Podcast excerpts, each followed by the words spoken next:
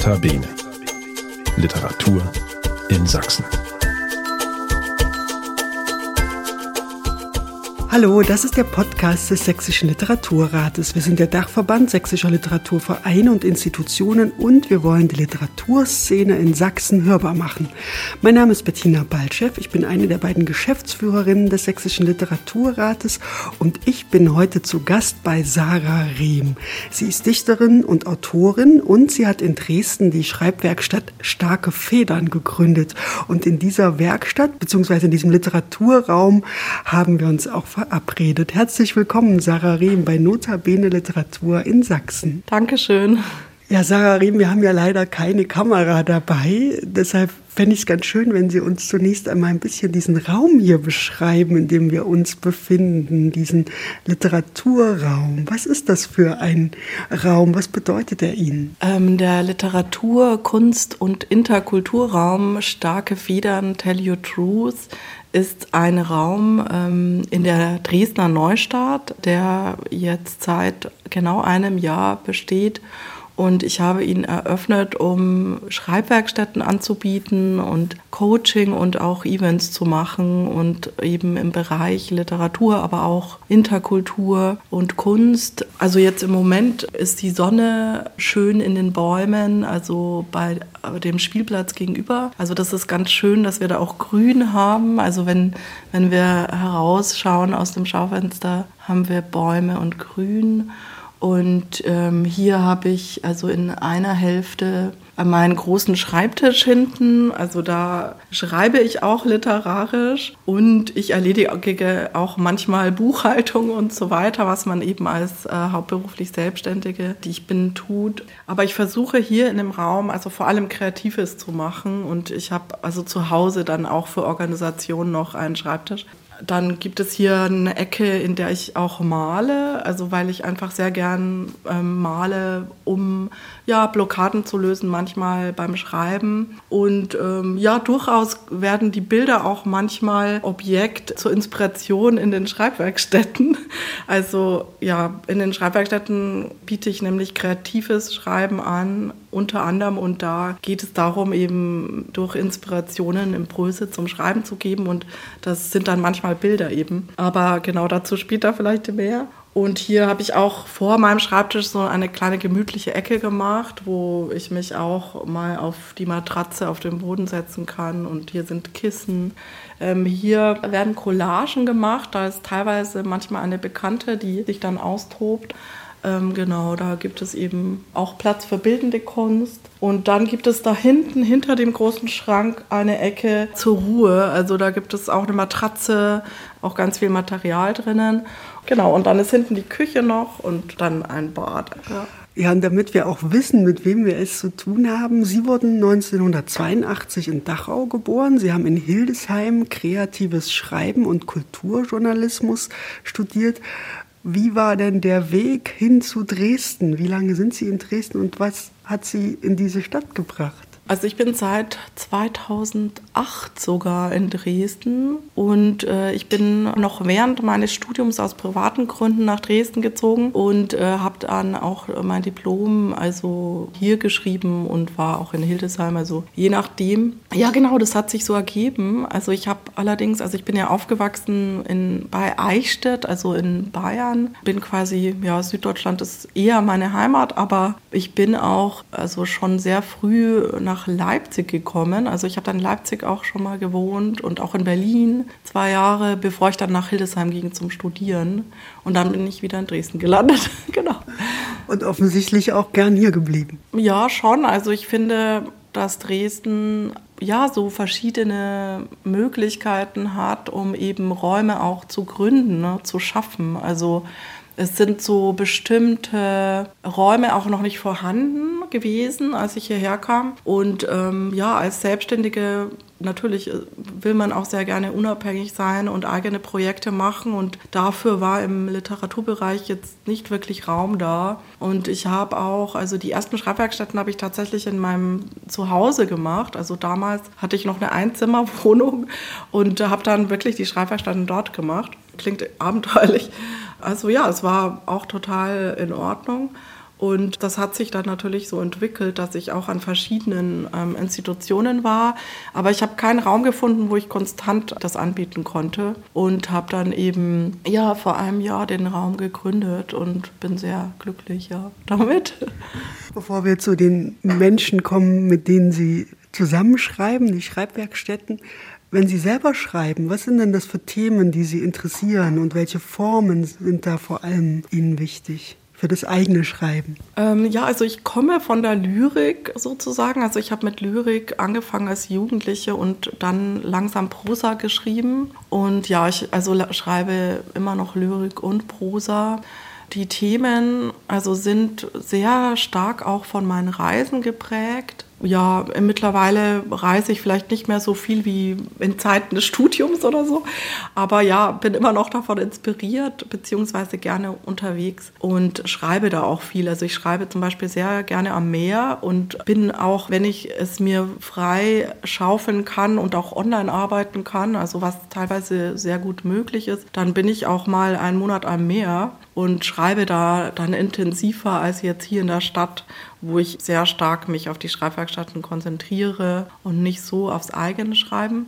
Eben, na, je nachdem, also was anfällt natürlich. Und thematisch ist es auch so, dass Reisen, Interkulturalität auch ist stark präsent in meinem Schreiben. Also auch äh, Familien, Thematiken, Herkunft, Thematiken oder auch intergenerationelle Themen. Also so die Frage, wie sich auch Traumata oder anderes, also Emotionen auch intergenerational übertragen. Das interessiert mich sehr stark. Nun gibt es ja, glaube ich, sehr viele Menschen, die schreiben. Manche haben es studiert, manche haben es nicht studiert. Aber ich denke, Schreibwerkstätten geben ist ja nochmal was Eigenes. Was hat Sie denn inspiriert? Was war denn der Auslöser, dass Sie gesagt haben, ich möchte auch gern mein Wissen weitergeben? Also nicht nur alleine für mich schreiben, sondern Menschen auch einladen, mit mir zusammenzuarbeiten.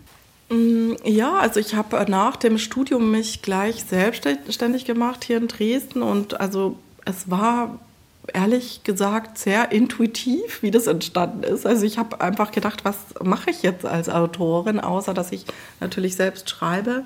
Und ähm, natürlich ist es auch für mich eine Inspiration und ein Austausch, also die Schreibwerkstätten zu leiten. Und natürlich gebe ich meine Erfahrungen weiter und mein Wissen, äh, wobei es wirklich also was sehr Interaktives ist, finde ich.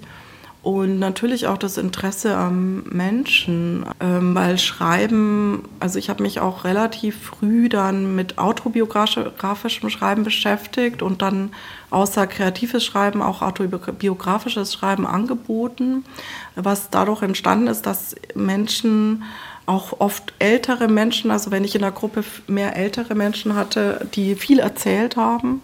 Und es war auch manchmal stark mit Emotionalität verbunden natürlich.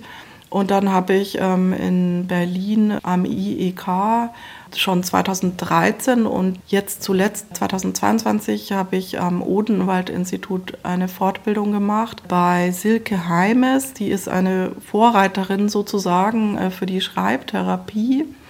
Das ist eben ein Feld, das auch mit einfließt bei den Schreibwerkstätten. Also vor allem natürlich beim autobiografischen Schreiben, weil es einfach stark um die Geschichten der Menschen geht. Und ich denke, dafür interessiere ich mich einfach stark, also schon immer. Und habe das auch selbst erlebt, dass das Erzählen der Geschichte, der eigenen Geschichte und auch die Wahrheit der eigenen Geschichte natürlich total wichtig ist für den Einzelnen, für die Entwicklung und auch für die Gesellschaft. Und also ich habe einfach das Gefühl, dass ich da in der Gesellschaft quasi eine Tätigkeit einnehme mit den Schreibwerkstätten, also die zu leiten, dass, dass ich dabei ja unterstütze, dass sich was entwickelt. Und was sind das für Menschen, die zu Ihnen kommen? Es sind wahrscheinlich sehr unterschiedliche Menschen und auch unterschiedlichen Alters. Sie leiten ja verschiedene Werkstätten. Vielleicht können wir ja in diesem Ort bleiben. Wie sieht so eine Woche aus? Haben Sie dann verschiedene Kurse, die Sie anbieten oder wie muss man sich das vorstellen? Ja, also ich habe im Laufe der Jahre habe ich ganz verschiedene Gruppen natürlich geleitet, also auch an Schulen, an verschiedenen Häusern. Manchmal bin ich auch zu Projekten eingeladen worden. 2015, 16 kam dann, also ab dann kam noch das Projekt Tell Your Truth hinzu. Das ist halt ein interkulturelles Projekt, in dem ich mit Menschen mit und ohne Migrationshintergrund äh, geschrieben habe und immer einen Raum angeboten habe. Zurzeit äh, habe ich einfach eine Gruppe für Erwachsene und eine für Jugendliche, die hier stattfinden. Das ist hauptsächlich kreatives, autobiografisches und dann auch literarisches Schreiben. Ähm, und es sind regelmäßige Gruppen, für die die TeilnehmerInnen dann hierher kommen in den Literaturraum. Die regelmäßigen Gruppen gestalte ich so, dass die zweimal im Monat sind. Dazwischen gibt es natürlich auch mal Austausch und ich schaue Texte an ähm, grundsätzlich findet das dann über zwei Stunden hier statt und ist an einem festen Wochentag möglichst. Und genau, also jetzt durch das Atelier ähm, kommen auch wirklich Menschen vorbei und bleiben stehen und lesen dann manchmal, was da steht und fragen nach. Und es gibt einfach auch mehr Interaktion. Also manche kommen dann rein und fragen. Also das ist sehr schön weil die Gegend hier ist halt auch sehr offen und die, ja, die Menschen sind einfach interessiert. Also die kommen jetzt dann nicht alle in die Werkstatt so, aber manchmal kommen sie schnuppern und manchmal, ähm, genau, nehmen sie dann regelmäßig teil. Ja, es ist auch eben ein Ort für Lesungen. Also wir hatten bei den, wie heißt es, äh, Neustadt Art Festival, glaube ich, ähm, im September letzten Jahres hatten wir dann zwei Lesungen. Zuletzt habe ich an der Schule auch wieder im März äh, Schreibwerkstätten für Jugendliche angeboten. Da mache ich dann immer eher so thematische Schwerpunkte, zum Beispiel fantastisches Schreiben, weil Jugendliche ganz viel fantastische Literatur lesen meistens und dann schreiben die natürlich dann auch sehr gerne so etwas. Genau, das wäre jetzt meine nächste Frage gewesen, inwieweit Sie das steuern. Sie sagen gerade, in den Schulen geben Sie Themen vor, aber wenn die Menschen hier zu Ihnen kommen, und die sind wahrscheinlich sehr erwartungsvoll.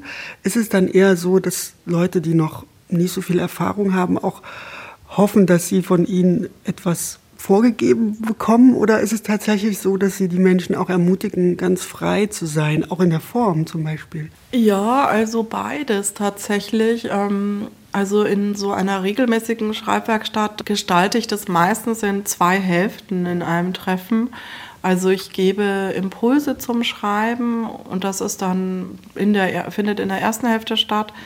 Für kreatives Schreiben zum Beispiel durch Bildkarten. Also ich habe hier auch ähm, so verschiedene Karten, mit denen ich arbeite, rausgelegt.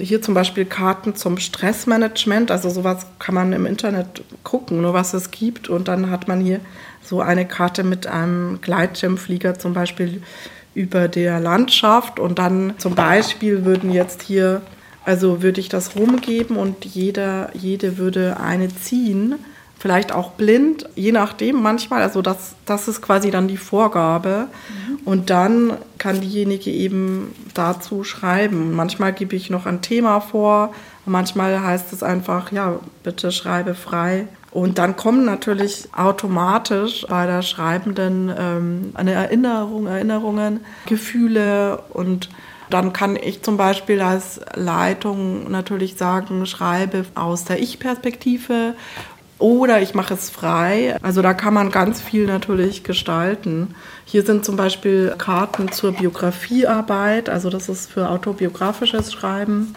Also ich habe da sehr viel natürlich mit den Jahren gesammelt. Hier ist zum Beispiel Coaching-Raum Natur heißen die Karten. Also da kann man auch miteinander ins Freie gehen und äh, zur Naturwahrnehmung schreiben. So hier sind Karten zur Selbststärkung. Also das ist dann geht dann eher in Richtung Schreibtherapie. Wobei also ich biete nicht explizit Schreibtherapie an. Im Übrigen also das kann ich sagen, weil das ist kein geschützter Titel sozusagen. Also es ist jetzt keine wirkliche Therapie. Wobei, wenn man jetzt zum Beispiel eine Heilpraktiker-Ausbildung hat, dann kann man das auch als Therapie anbieten. Aber ich als Künstlerin könnte das jetzt nicht so explizit anbieten und würde das auch nicht, weil das natürlich therapeutische Arbeit, da braucht man wirklich auch dann den Hintergrund dazu. Ne?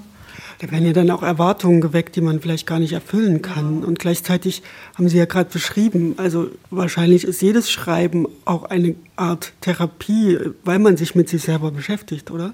Ja, also ich würde schon sagen, ja, so aus meiner Erfahrung, dass Schreiben immer auch Therapie beziehungsweise auf jeden Fall Selbsterfahrung ist natürlich und Selbststärkung. Also das äh, trägt auf jeden Fall zur Resilienz bei, auch zum Aufbau von Resilienz. Und ähm, ja, ich persönlich habe auch sehr früh geschrieben und das hat mich immer begleitet. Also zum Beispiel, das wird ja auch empfohlen, zum Selbstcoaching ähm, Morgenseiten, die sogenannten Morgenseiten zu schreiben oder man nennt es Tagebuch oder Morgennotizen nenne ich es. Und das mache ich immer, egal was ist. Also wenn ich sonst nichts anderes schreibe im, Moment, also weil ich zu viel anderes eben arbeite, dann mache ich zumindest das und das tut einfach gut. Also diese Möglichkeit kann man natürlich ausweiten in Gruppen. Also ich habe schon Gruppen, in denen einfach das Bedürfnis zum autobiografischen Schreiben einfach ganz stark ist und wo das Bedürfnis, das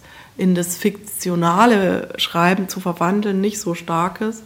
Und dann kann man da natürlich mehr reingehen in das autobiografische Schreiben.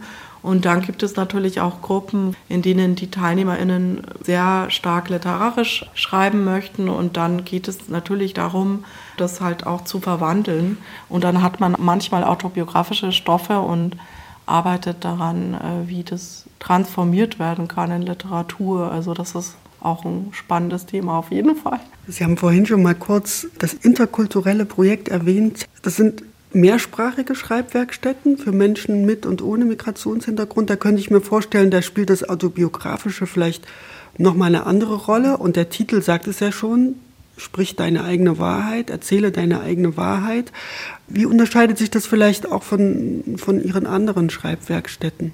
Ja, das Projekt Tell Your Truth, das ist natürlich, also hat ganz starke autobiografische Aspekte und es geht wirklich oder also ging darum, also im Moment habe ich jetzt keine interkulturellen Werkstätten laufen, aber das war ganz stark ähm, 2015 bis 2018. Und da ging es darum, einfach einen Raum anzubieten, damit das Verständnis gegenseitig, also das interkulturelle Verständnis gegenseitig wächst. Und es waren ja auch Werkstätten für Menschen mit und ohne Migrationshintergrund.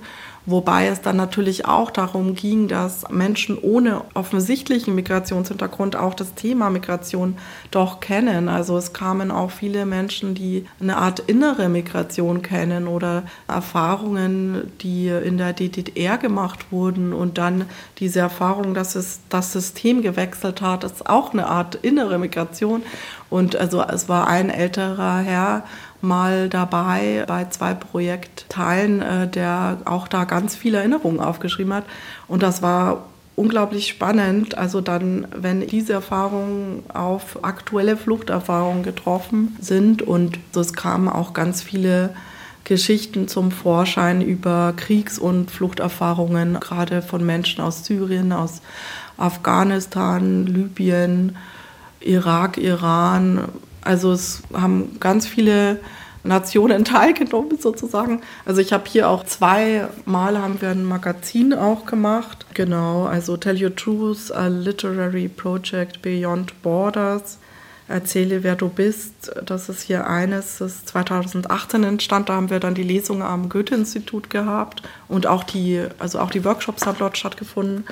Und da haben wir dann quasi für die Lesung Magazine in drei verschiedenen Sprachen gedruckt, damit man eben mitlesen kann. Ne? Also weil also die Lesungen der AutorInnen waren in ihren Muttersprachen oder in den Sprachen, in denen sie geschrieben haben. Aber wir haben es auch übersetzt, also mit den AutorInnen zusammen habe ich es übersetzt. Und das war auch eine sehr interessante Arbeit, wenn man dann im Café sitzt und das übersetzt und nochmal darüber spricht. Also übersetzen ist natürlich auch eine ganz eigene Erfahrung. Wenn man nachfragt, wie genau hast du das gemeint, also gerade bei der Lyrik, dann das eben zusammen in eine andere Sprache überträgt. Das war sehr schön, genau. Also natürlich war auch dann die Erfahrung, also diese eigenen Geschichten die eigene Wahrheit sozusagen auch zu präsentieren, also einem Publikum zu zeigen, war für manche sehr wichtig, denke ich. Also man hat schon sehr diese, ja, diese Freude und die entstehende Offenheit gespürt.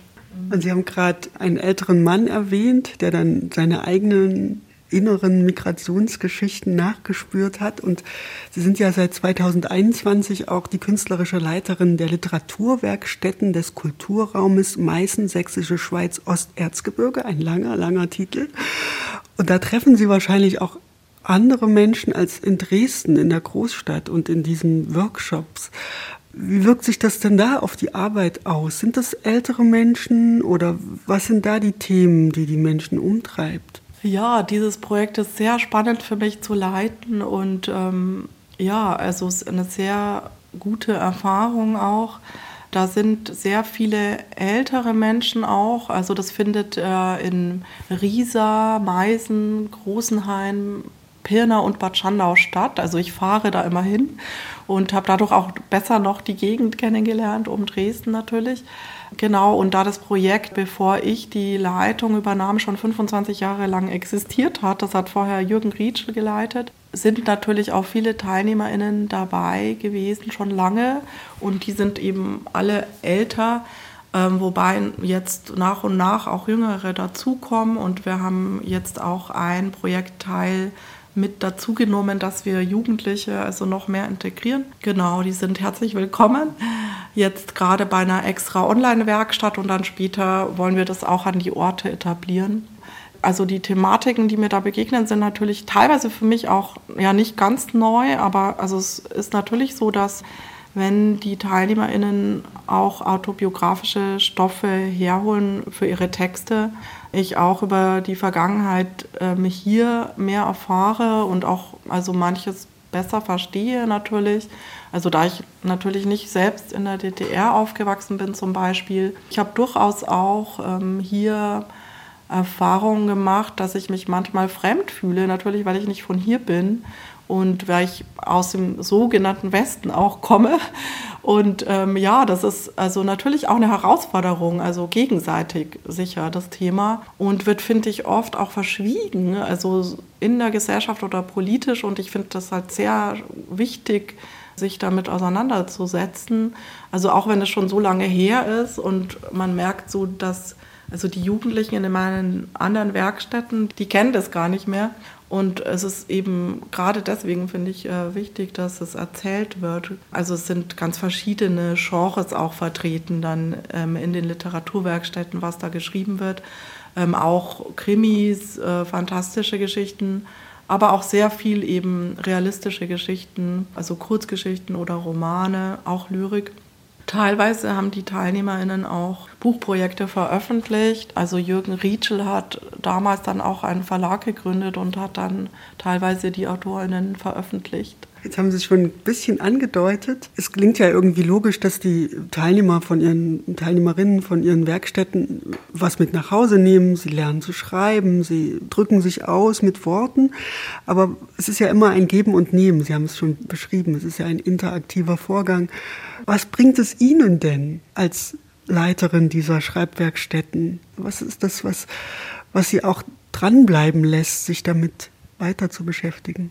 Ja, gute Frage. Ähm, also ich meine, grundsätzlich ist es ja Teil meines Berufs oder ich sehe es schon auch als Berufung.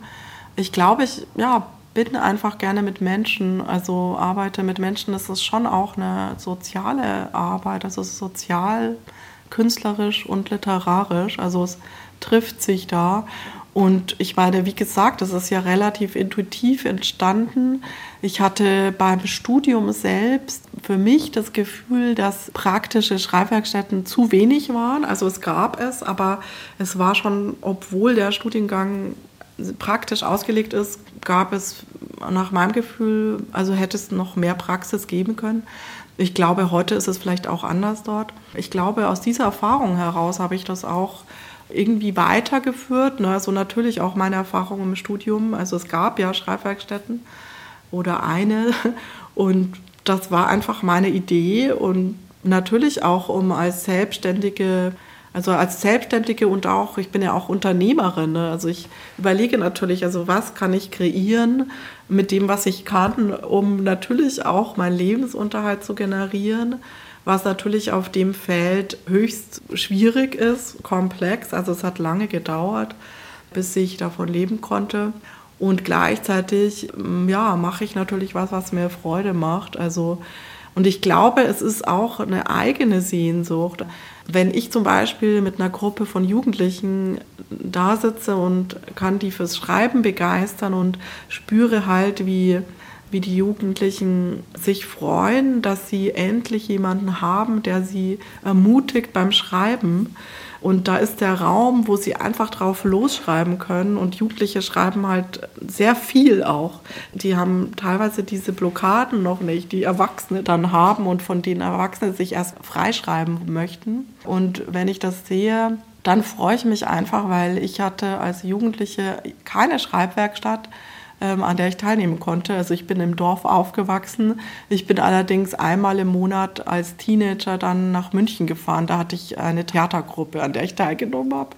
Und ich glaube, das ist eben die eigene Sehnsucht oder das Wissen, dass ich das jetzt so nicht hatte. Ich hatte natürlich andere Unterstützung und Ermutigung auf meinem Weg, aber das ist eben was, was ich anbieten möchte für welche, die jetzt schreiben und jung sind oder Jugendliche. Das klingt nach einer klassischen Win-Win-Situation. Die jungen Menschen, die älteren Menschen haben etwas davon, dass sie mit ihnen schreiben. Und gleichzeitig ist es für sie auch eine Art Berufung. Sie haben es gerade schon gesagt. Und ich finde ehrlich gesagt diesen Titel Starke Federn, den finde ich ganz wunderbar. Der ist sehr eingängig und man sieht ja hier auch zwei goldene Federn. Wo haben Sie die gefunden oder haben Sie die anfertigen lassen? So schöne große Metallfedern? Ähm, ja, die goldene Feder im Schaufenster, die habe ich ähm, in einem Geschäft in Dresden, hier in der Bautzner Straße, Bautzner Rotenburger, da gibt es so ein Geschäft mit ja, Interieur oder so. Und da habe ich die entdeckt und ja, also das wusste ich sofort, okay, das ist super. Das war so ein paar Wochen, bevor ich das Atelier hier gegründet habe oder den Literaturraum gemietet habe. Ich glaube, ich wusste da schon, dass ich ihn miete und das war dann einfach so, ja, das ist meine Feder. Und die andere habe ich dann im Internet gefunden. Also da habe ich dann tatsächlich gegoogelt, ob es sowas gibt und tatsächlich kann man goldene Federn im Internet kaufen. Ist auf alle Fälle ein schönes, äh, erkennbares Symbol für starke Federn. Sarah Rehm, ich danke Ihnen sehr für dieses Gespräch und den Einblick in Ihre Arbeit. Gerne, danke schön auch für Ihren Besuch. Und das war wieder eine Folge von Nota Bene Literatur in Sachsen, dem Podcast des Sächsischen Literaturrates. Mein Name ist Bettina Balchev und wenn ihr reagieren wollt, meldet euch gern unter kontakt.sächsischer-literaturrat.de. Schaut auf unserer Website vorbei, da findet ihr auch alle weiteren Folgen unserer Reihe und die könnt ihr natürlich auch bei allen einschlägigen Streamingdiensten abonnieren. Also dann bis bald, wir hören uns. Nota Bene Literatur in Sachsen.